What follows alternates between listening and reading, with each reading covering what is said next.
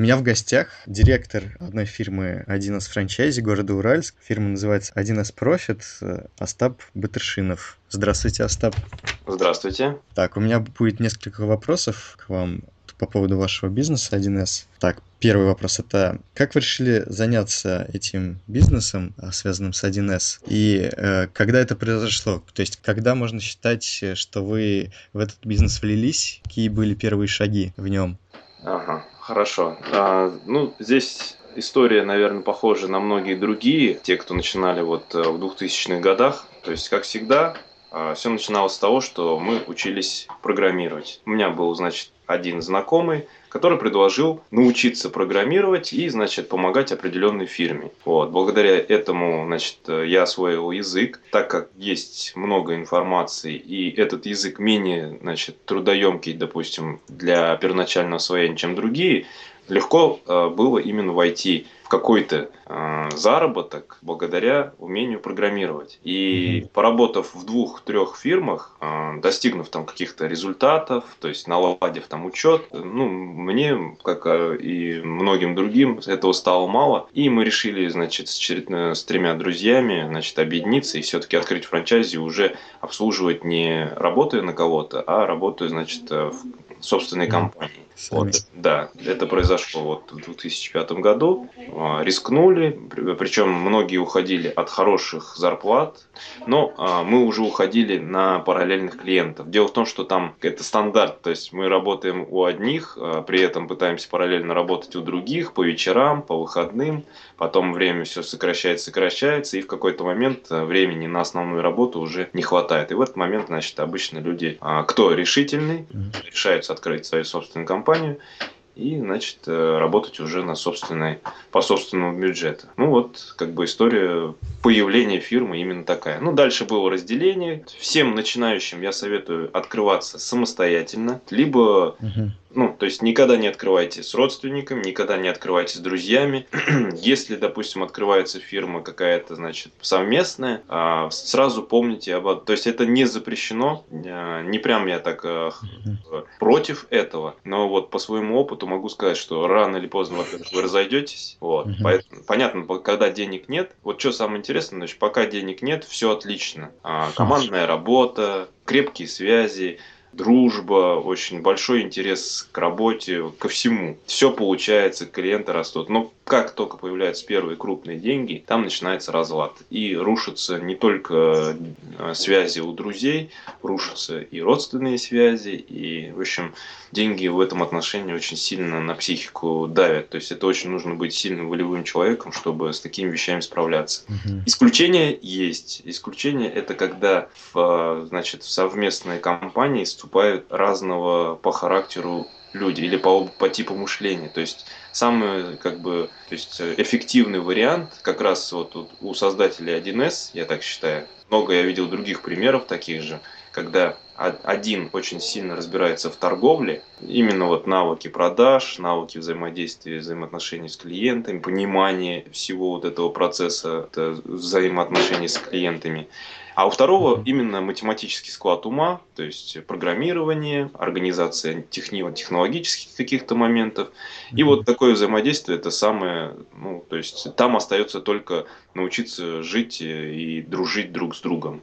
Ну да, история показывает, что это хорошая такая комбинация, не только на российском рынке.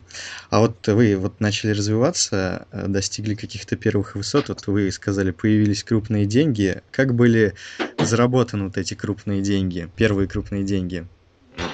Ну, эволюция всегда растет так. То есть сначала завоевывается доверие, потом завоевывается авторитет, далее, получается, на этот авторитет э, слетаются какие-то, значит, организации, которые хотят решить какие-то свои вопросы. Ну, еще зависит от э, уровня, значит, рынка, потому что когда мы начинали, рынок был пустой, там не было никаких вообще игроков, это был вялый текущий, какие-то одиночки программисты, которые просто вот, ну, умели максимум обновлять там стандартную конфигурацию.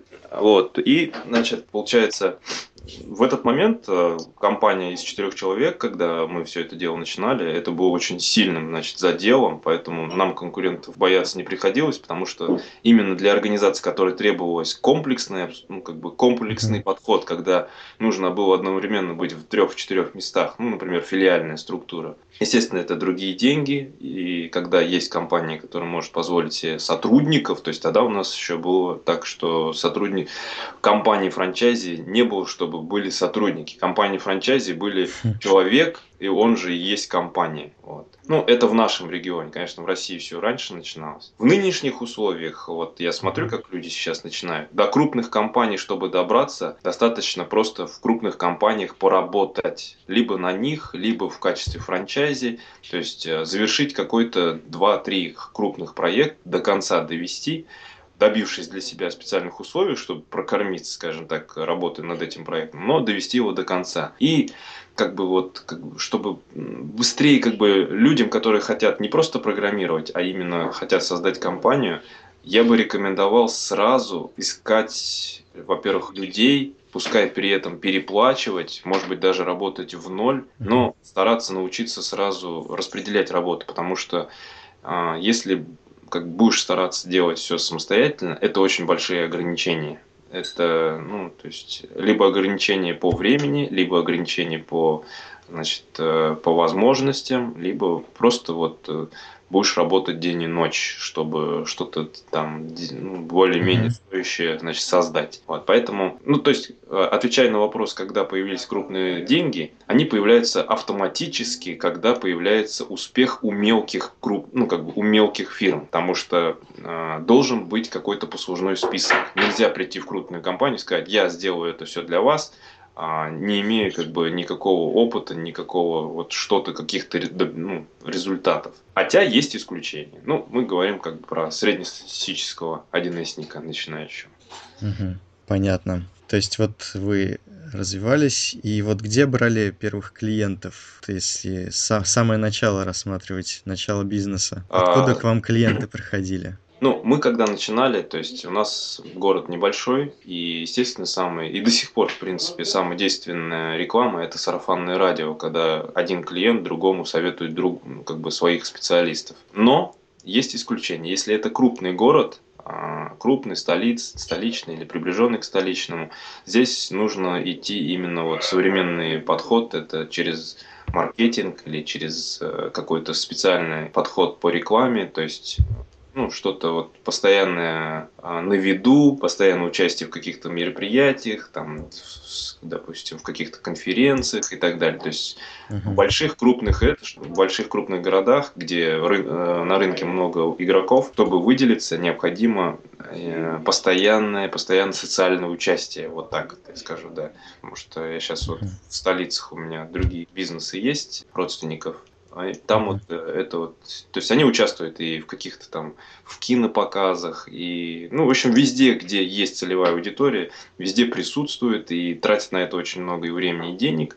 А, первоначально, кстати, можно, как бы, когда денег нет, это легко делать с помощью времени. Времени и вот собственных физических сил. Есть бегать, раздавать флайеры, заходить, разговаривать, э, встречаться, наращивать опыт встреч этих. Э, то есть пускай mm-hmm. неудачи, на самом деле эти неудачи копят ваш опыт, когда 10 неудач э, приведут к тому, что зайдя в одиннадцатую фирму, вы э, э, сможете ответить на все сразу вопросы, накопив опыт предыдущих разговоров, вот, и получить какой-то вот, ну, крупный проект, скажем так. Понятно. То есть вы так, так же делали? Так, так же, да. То есть, э, ну, естественно, из-за того, что мы не знали, как себя вести, тогда методологии, методики не было.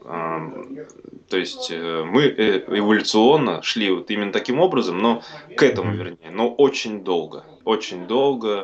Иногда препятствием была сама лень просто, что вот все в порядке и как бы, ну и нормально, и не будем развиваться. А вот в вашем бизнесе что было легко начать, а что было сложно? Что было вообще сложно и легко делать? Ага. Ну, самое сложное это вообще планировать для меня до сих пор. Когда пытаешься планировать неизвестное, это очень энергоемко и очень непонятно. Вот. Второе – это подбор кадров. В маленьких городах это достаточно прям, то есть это как э, поиск золота там, где месторождение только подозревается. Вот, то есть у нас очень мало сотрудников, мало, очень низкий квалифицированный труд. Вот, и поэтому многие, кстати, допустим, позиции, где требуется именно очень высококвалифицированный труд, мы закрываем тем, что нанимаем очень много сотрудников на одну позицию просто, чтобы и как бы работу дробим.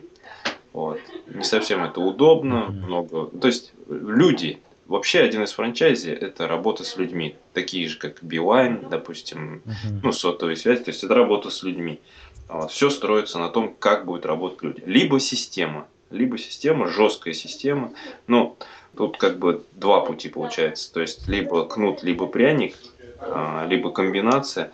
Вот. Но крупные игроки по 1С, кстати, вот именно которые развиваются как франчайзи, как сеть, а, не буду называть какие, вот, они действуют по, по методам, ну, как бы, поедания людей, скажем так. То есть, э, мощная, сильная система, при этом не сильно важен, кто сотрудник. И просто идет постоянная ротация кадров. А второй, э, как бы, это вот такой полудомашний бизнес, когда франчайзи растет, не теряя сотрудников, э, компания растет, то есть сотрудники почти одни и те же, и просто идет наращивание таких сотрудников. Это есть у меня пример таких компаний. Такие компании очень успешные в послед... последующем становятся, но такую э, корпоративную штуку создать у себя очень достаточно трудоемко. Это должна быть какая-то не просто цель заработать деньги, это должно быть, как, знаете, у Джобса, да, там изменить угу. мир, изменить вселенную. Вот, то есть, э, глобальные такие цели. Да, да, глобальные цели, чтобы люди горели этими целями, а не просто прийти на работу, получить в конце месяца свою зарплату. Вот, тогда, да, тогда люди объединяются по какому-то принципу, а, и, значит, э, получается, то есть можно удержать сотрудника, потому что я в свое время очень сильно столкнулся с тем, что нанимая сотрудника, выращивая его, он в последующем открывает свою собственную франчайзи. У нас половина франчайзи в городе – это мои бывшие сотрудники. Вот, поэтому... И мне, кстати, все вот, э, скажем так, кто 1С до меня значит, начинал, все говорили, что бесполезно, то есть фирму открывать с сотрудниками это нереально, программистов не удержишь. Ну, вот сейчас 10 сотрудников, небольшая фирма, но уже мы работаем пятый год, почти один и тот же состав. Здорово. А стоит вот обращать, когда нанимаете сотрудников, на личные качества? Вот лично я придерживаюсь именно правила о том, что все сотрудники должны подходить друг другу по характеру. То есть они хотя бы какие, ну, то есть на первоначальных этапах я стараюсь, чтобы, ну, то есть у меня принцип, ну, у меня, например, почти никто не курит, вот, почти никто не пьет. То есть вот каким-то образом, значит, по характеру мы исключали таких людей сразу, сразу или в последующем, вот, и оставались по, то есть я, наверное, по образу и подобию себя людей нанимал. И, соответственно, между собой им становилось комфортно, потому что, примерно одного типа мышления, что ли. На личные качества обращать нужно, а, если у вас небольшая компания, потому что тут все держится именно на, на личных качествах, на взаимовыручке, на взаимодействии. Чем дружнее команды, тем меньше, тем, вернее, выше скорость э, результатов работы, да, потому что не тратится время на какие-то внутренние конфликты, на внутренние, значит, неудобства. Ну, командная работа на самом деле очень сильно ускоряет работу. Не в два раза, не в пять раз. Там какие-то запредельные коэффициенты появляются тогда, когда люди дружно подходят к какой-то задаче. Вот, это Интересно. тяжело добиться, но очень важно. И можно. Есть компании, которые... То есть можно строить систему, а можно строить команду. Я думаю, наверное, вот так подведу итог. Поэтому для меня, например, сейчас личные качества в первую очередь. Ну и, соответственно, профессиональные тоже важны. Ну, в смысле, из, выбирая из профессионалов, еще я смотрю и на личные качества. Понятно. А вот что было, было легко? Что было легко? Легко? Ну, легко было, легко было начать потому что любой, ну, легко начать такой бизнес, потому что здесь особых навыков вначале не требуется. Быстро можно, значит, освоить определенные э, знания, чтобы уже быть полезным, значит, клиентам. Вот, пускай даже мелким, пускай немногим, То есть у нас компьютерная грамотность растет не так быстро, все равно существуют еще сотрудники со советского характера. Вот. Ну, постепенно, конечно, грамотность растет, но все равно. То есть люди, знаете, то есть вот я могу сказать, что а, на чем мы зарабатываем ну, 50% своих доходов? На лени. То есть организации давно бы могли своих сотрудников обучить, э, заставить их делать эту же работу самостоятельно, потребовать от них. Есть у нас такие компании, которые, отказавшись от нас, самостоятельно расправляются с задачами сами. Вот. Но лень, лень, бюджет, э, еще что-то, то есть э, и определенное влияние, допустим, тех же самых бухгалтеров на руководство компании. И, значит, у нас работа появляется только благодаря их лени. То есть они хотят что-то делать, они лучше выбьют деньги, значит, для нас, и мы будем выполнять их же работу, вот, за их же деньги, получается. Раздутие штата.